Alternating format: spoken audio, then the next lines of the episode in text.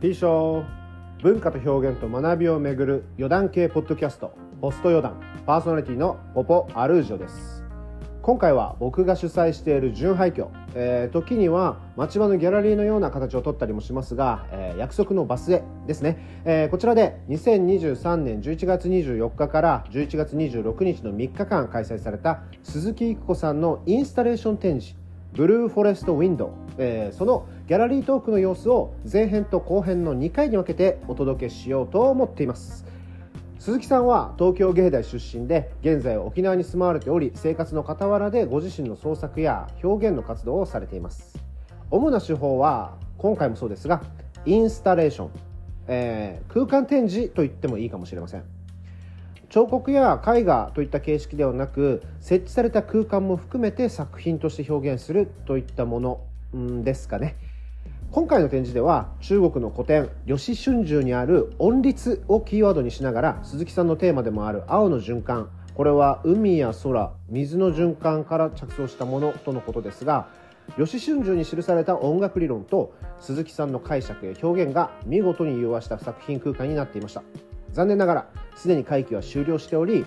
なおかつインスタレーションという手法の特性上もう約束のバス停にもいや世界のどこにも作品は現存しておりませんがギャラリートークの様子からその雰囲気や鈴木さんの思いなどが伝わると嬉しいです。前編は鈴木育子さんをメインスピーカーとしつつ進行をキクリンさんそれから音律についてのご説明を沖縄で学理研究をされている高瀬澄子さんをお招きしつつお三方の掛け合いとなっています。前編だけでも約20分を超えてるかな？となっておりますので日々の合間にのんびりとお聞きいただけると幸いです。加えて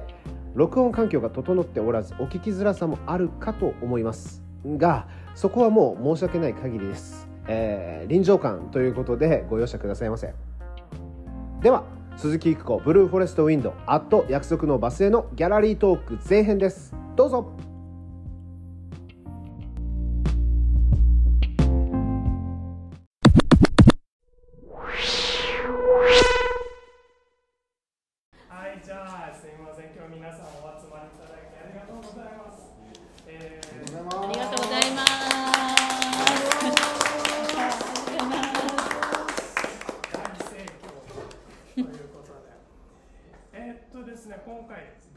ト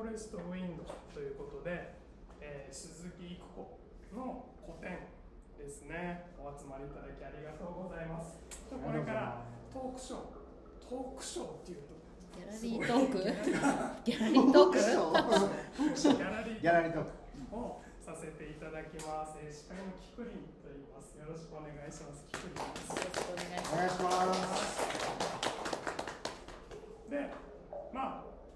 アートに慣れてる人たちもう慣れてない人たちもいるとは思うんですけど、まずこれ何なのよと。で、まあ本当に何なのっていうことをここ内に約束のバス停というこの空間は一体何なのやっぱ大きく2つあるかなと思うんですけどその前にまず鈴木育子って誰なのよってところからいきたいと思うじゃあちょっと自己紹介お願いしていいですか、はいこんにちは。ちょっとじゃ座ってお話しさせていただきます。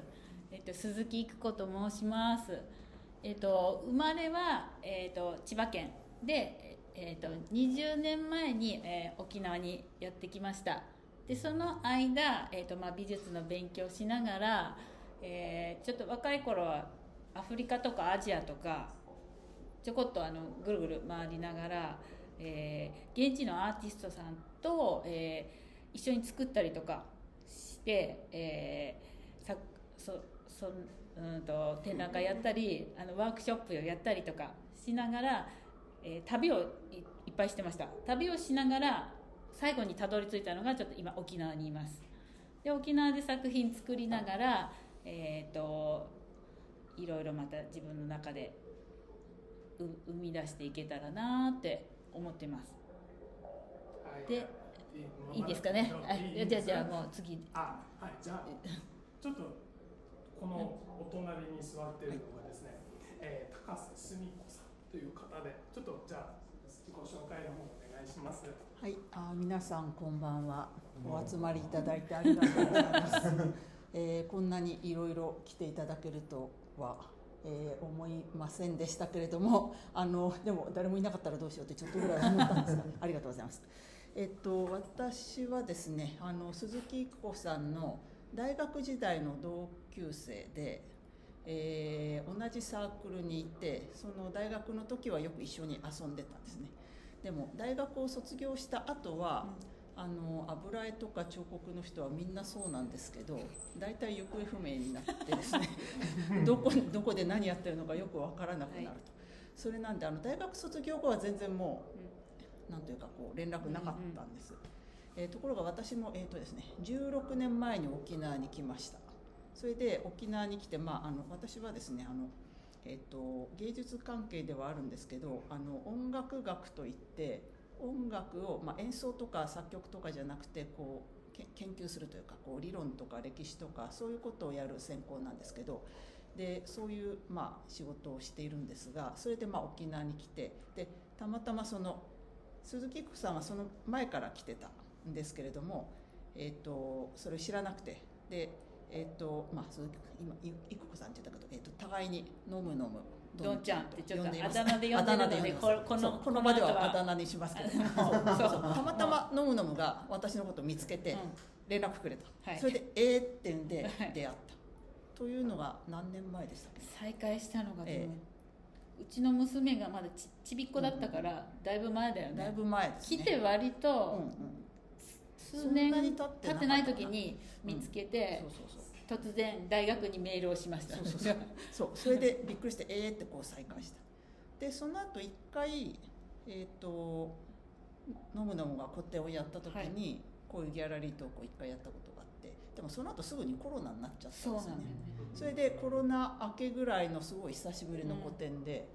えーそれで、えー、と今度なんかこうこの企画に誘ってもらったうんみたいな感じです。はい、とりあえずはい。ありがとう。まあ、えー大学の同級生、しかも美術と音楽の二人が出会ってこれが生まれて、あれと。あれ鈴木、えー、飲む飲むこと鈴木は、鈴木はね、鈴木さんは、え、美術の人ですよね？はいそうです絵ねは描かないんです。これは、えはい。な絵じゃない？ね。な、そうですよね。あかこれはですね。こはい。これはこれは一体ですね。えっとまあジャンルというかは、えーインスタレーションと呼ばれる空間芸術いわゆる。鈴木さん、鈴はい。鈴木が、あ、飲む飲むは。画伯？絵を描いてる。あ はい。画伯はですねあのちょっとあちら文字の作品があるんですけどもともと油絵家出身で油絵を、えー最初は描いてました。で今はまあ描いてるんですけども、えー、と油絵だけではちょっともう表現しきれないところもっといろいろやりたいっていうのがいろいろ出てきて平面からちょっと半立体になったりどんどんどんどんこう増えていったらやっぱり空間全部を自分の表現として出したいっていうことで、えー、とこういうこの彫刻とかとはまた違くてうんもうこの今回はこの約束のバスへというこの廃墟のこの空間が必要だったっていうのもあってこれもセセットで全部が、えー作品っていう風になってます。はい、じゃあもう、はい。今日来てる人たちはもう入った瞬間からもうそうですね。鈴木ここだ。はいそうです。ここは鈴木一子です。でもそのあの根底には今回は、えー、ドンちゃんだったり、えーバスへのポポポさんの活動だったり全てがやっぱり、えー合わさって今回の作品が出来上がったっていう感じがあります、じゃあ、まあ、もうポポさんの紹介はまたうん。後ほど。また後ほどね。もう本当にこの話したいことがたくさんあるバスへはちょっと一旦置いといて、えっとなんでこんこれを作ろうと思ったのっていう前にまあちょこちょこ鈴木さんがまあ皆さん聞いたことあるかもしれないですけど鈴木一個のテーマが青。でもっと大事なテーマとして聞いても循環。循環？循環はい。ってところがあるらしくて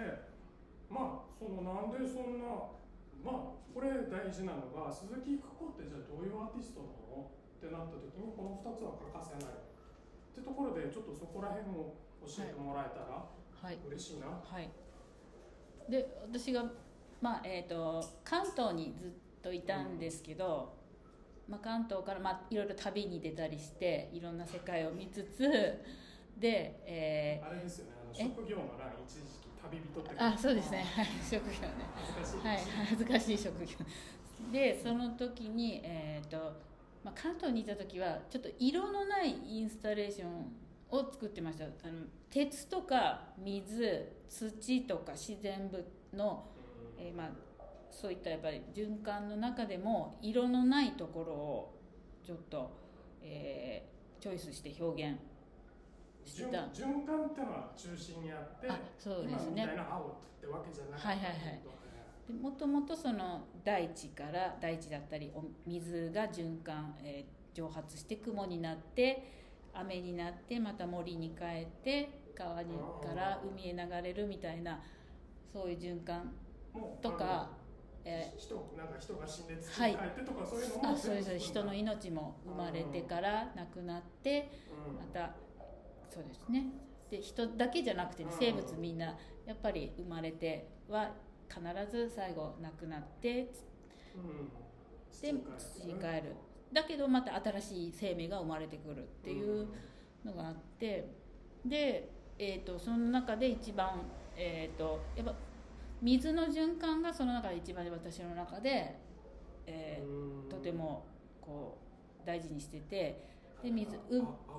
そうですね。でう海海からやっぱり最初の生生命体というか海から生まれたってやっぱ地球の中で。でそこからまた、えー青につながっていくのは海の青空の青宇宙の青。うん。青い世界っていう私の本当に大好きな世界があってでそこは、えー本当は無色透明の世界っていう実は。海の水も本当は透明。で空も大気宇宙も本当は透明なんだけども光の屈折とか、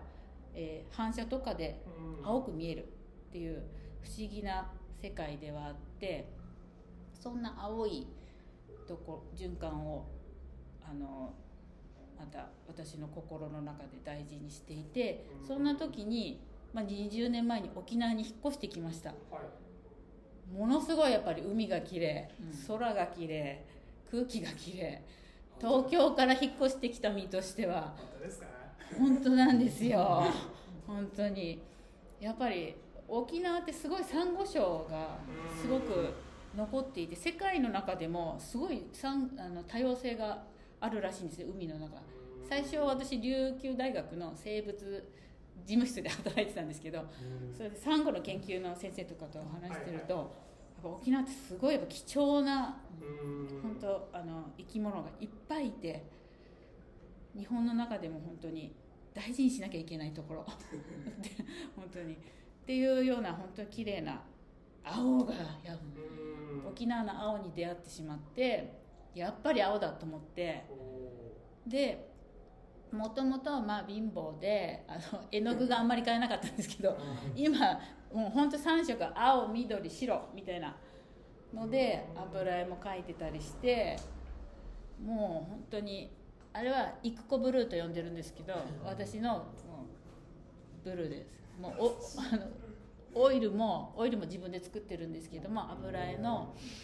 えーオリジナルの調合でオイルを作って、オリジナルの色を出すように。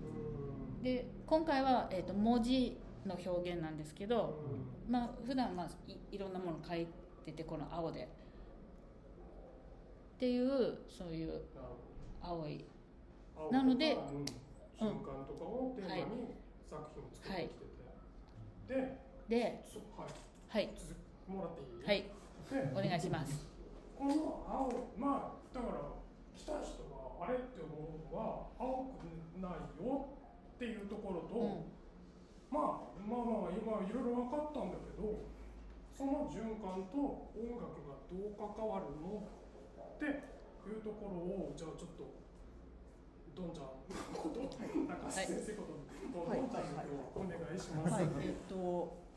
えー、ノムノムとじゃあ久しぶりに今度展示やりたいんだけどっていう相談を受けた時に、最初は一緒にやろうよって言われたんですよね。でちょっと私展示はできないんだけどって思ってで学生時代に実は一緒にやったこともあるんですよね。あ今ここにはないか学生時代に一緒にやったこともあるんですけれども、あのーその時はなんかこう音をつけたりとかしたんですが、ちょっと今それはできないなと思ってそれでどういう形でやろうかって、まあ、しばらくこう相談というか討論というかしてたんですね。でその時にあのー飲む飲むからじゃあ今どんな研究やってんだと。それでその論文とか見せろというふうに言われて。そんな見せて。って見せて、はい、見せてって言われて。それでまあ私もまあ過去に書いた論文とかいろいろ考えてそれでこれこれこういうことをやってるんだというふうにまあ言ったらあそれってその「飲む飲む」のその循環っていうテーマと結構つながるよねって話になったんですね。それでえっとまあいろいろ言い出すとなんかあのあのまあここは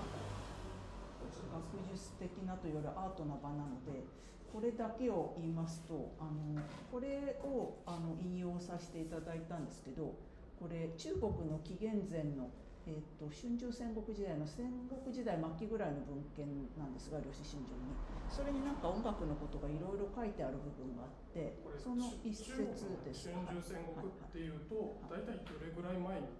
えっ、ともう紀元前えっ、とね今一応確認した。確か卑弥呼様の時代が200年とかそんなもんですね、紀元後の。紀元前何年どれぐらいですか、えっとね、一応これの出典を出典の解説を見ましたけど諸説あるようですけれども、はいはいはい。えっと紀元前240年ぐらい大体。卑弥呼の400大体それ卑弥ぐらい。呼の時代って古墳時代とか弥生時代です。ああこんばんは。どうぞいらっしゃい。古墳時代。とかあららうわどうぞおかけください。古墳時代とか弥生時代ですか。ら全然まだ山日本が成り立ってない頃ですよね。それももっと400年ぐらい前の吉春樹はいはい。でこの文献自体はあの、えー、と呂不韋という人が編纂させたと言われていてえっ、とあれですね。今なんかそうですね。キングダムとそうかいうで人気らしいですけど、はい。あの始皇帝のもしかして実の父なんじゃないかっていう噂がある。いわくつきの人物。だそうですね。あの今キングダムが人気になってるって私あ後で知ったんですけど。そうそうそういうふうになんか言われたことがあります。あのそれでえっ、とその文献の中に実は音楽について書いてある部分がいろいろあってこれはその一部なんですけど大体の意味は要はあの世の中がこうきちんとこう収まっていれば天地の木がこう調和してというかそれでこう風を生ずると。そうすると1年こう12月こう巡っていきますけどその月ごとにこうちゃんと正しい風が吹くと。でうん。それで12の音律が生じるで、えっとここはまあ中等比短きこと至ればっていうのは当時のことですが日が一番短くなってうん。それで音律が生じる。でまた次の月音律が生じる。ずっと巡ってってそれで次に中華日長きこと至ればというのは、えっと夏至ですね。日が一番長くなってうん。また音律が生じてまたずっと季節が巡っているっていうふうに天地のこの風紀が正しくこう循環していればきちんと音律も生じるはずであるというようなあの考え方が中国にあると。音楽音っていうものが単に楽器の世界ってわけじゃなくて、この自分たちの生きる生活とか世の中ともうほぼほぼリンクしてたってことだな、というふうにまあ考えられていたと。いうような話があの古代中国にあって、まあ、日本にも伝わってきたんですけど、まあ、そんな話を、うん。まあ、飲む飲むとしていて、はい。うん。でそれってその「青の循環」っていうその飲むのテーマとも結構つながるよねと。これあの単純に音が音の順、この音律はい。まあドレミファソラシドのことですよね。はい。それも循環回るんですか？はい、あのえっとここには引用してないんですけど、ちょっと計算したりしてその計算方法というのが書かれていて、それでこう音律が12個ちゃんとこう循環するはずであると。へえっと正確に言うと本当は本当はちょっと数字が合わないので。中国人はそのためにそう計算を延々と繰り返したりするんですけれども、はでもちゃんと循環してなくちゃいけないというかうん循環してるはずだというのがあってそれでまあそれを追求してるというか、へーそういう考え方がまあ昔にあってでしかもそれが音だけじゃなくてそのこの天地の自然とかそれから人間の世の中とかいろんなことと結びついているというようなまあ考え方がかつてあった。で、えっと、そういう話をのむのむとしていて、うん。で、えっと、じゃあそれをなんていうのかなこう作品化するというか、はい。そうなんです。このめちゃめちゃ面白い話があって。面白かった。面白かったよ。面白かったよでそこに書いてあるのが12本の柱が出てくるんですよね。あえっとねごめんなさい、うん。えっと、作品は柱になってるんですけど、うん。多分昔はこうおあもうちょっと多分そこんなに大きくなかったの、あのかあ。管というか管というかなんかそれを使って音率を計算してた。みたいな。上ですね簡単はい。はい。あこんなバカでかいわけじゃなかったまあおそらくはあの、あのこういうこういうなんか装置を昔作ったらしいことは文献出てるんですけど、それ自体はあの実は残っていないというかあの正確に言うとその缶の方は残ってるものもあるんですけど、うんでもこういうし仕掛けそういうしなんていうのあの風が吹くとかそういう仕掛け自体は残っていない。なのでえっ、とまあそれのイイメージというかな、うん。それをなんかこう私としてはなんかそれ見てみたいなって気がちょっとあった。ああなるほどねどんちゃんうん。の博士論文のテーマがこの音律あ。のへ論文だったんですよ、その思い出の論文を私はあの 思い出の論文。いいですね思い出の論文を思い出のアルバムみたいな。あそうですそうです。それを作品にさせてもらおうっていうので、へその文献の、うん。えー音律のこの高さとか方向とかが書いてあるんですよ。でここ東西南北で、ーえー北南東西でちゃんと測っ対てそうなんです。え一緒に手伝ったけどそうなんだ。そうですね。はい。で、えー高さも、えーちゃんと文献に書いてある。高さの私は、えっと、2倍のサイズにしてます。でえっ、とはいここあと後から来られたあのジーナちゃんとめぐちゃんは後で見てくださいね。ぜひあの水の入ったボールが低いところから螺旋状に12個こうぐるっと高くなっています。でえー、ともともとはこの文献の中では、えー、と灰が入ってるんだよね。灰が入ってるその説明をちょっと、あはい、あの 本当はその缶この管というか缶にこう灰を詰めてその適切な時期が来ればその感応して自然と灰が飛ぶはずだというのがなんか文献書いてあるんですね。あの科学的には本当はありえないんだけれども、まあ、そういうことを昔の人はまあ信じていたようでそういうのがまあ書いてある。だけど、まあ、この作品ではその灰の代わりに、まあ、水にした。水にしたっていう。それで確かにこう一番長いものが一番音が低くて一番短いものが音が高いというふうにこう12個こうぐるっと回って。でもこれちょっとさっき言ったまあそういった音律の研究っていうか知識と循環ってミックスするんだけどまた戻っちゃうんだけど青くないのはこいつはどうしてない、これは、えー、とさっきお話しした私のこの青い、えー、と世界水海の、えー水空っていうその無色透明っていうさっきお話ししたんですけど無色透明だけど、えー、と光の反射だったりいろんなものの作用によって色がついて青くなっているっていうところから。で私の作品も最初はもう無色。もう白と透明で作って、えっ、と後で、えーちょっと色をつけるっていう2段階の今回作品になっているのでもう最初はもう本当に色がない世界からうん。入ってもらってっていう感じですね。ちょっと今見た方もいらっしゃると思うちょっと今一旦消してその青い感じを出るかな心配だな。いきますよ。いやいやしまった。あライトが。急に真っ暗になっちゃいましたけど今こう青い光が投影されてますね。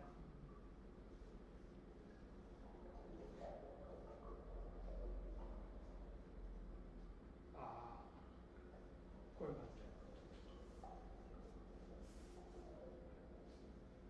これはどういう写真？なんか、えー、どういう映像なんですか？これは、うん、そうです。私が撮りためてた、えー、写真で空とか海とか植物を撮ったものを、えー、とキクリンにスライドショーにしてもらって 投影してます。ちょうど夜になったんでしっかり見えてくると思うんですけど海の青とか空の青とか。あと夕日の赤い色とかも入ったりしてあこれお月様の色ですね多分この色の感じはもう本当にこれ僕作ってて思ったのがあの鈴木育子っていう芸術家があの美しいと思ったものをこうどん投げかけていく映し込んでいくんだなって。だからまあ芸術作品って、まあ、よくわかんないですけどその人の中身を見ることができる。その人の美しさってこれが美しい。とかいうのが見れるんだなっていうふうに思ったりしました。がじゃあちょっとまた電気つけますね。はい。いやありがとうございます。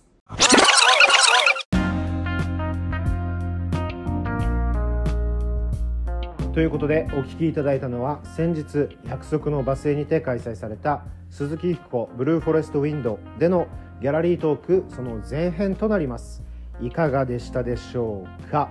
えー正直ギャラリートークをほぼ取り下ろしの状態でポッドキャスト配信することの是非については分かっていませんが少しでも会期の様子や鈴木さんそれから高瀬さんやキクリンさんのことを知っていただく機会になっていたら幸いです。なお番組概要欄には鈴木さんのホームページやインスタグラムのリンクを載せていますのでよかったらチェキラーくださいませ。ちなみに写真が中心となりますが展示会の様子を約束のバスへの SNS にも載せています。こちらも番組概要欄からアクセスいただけますのでフォローやいいねなどもよかったらお願いします。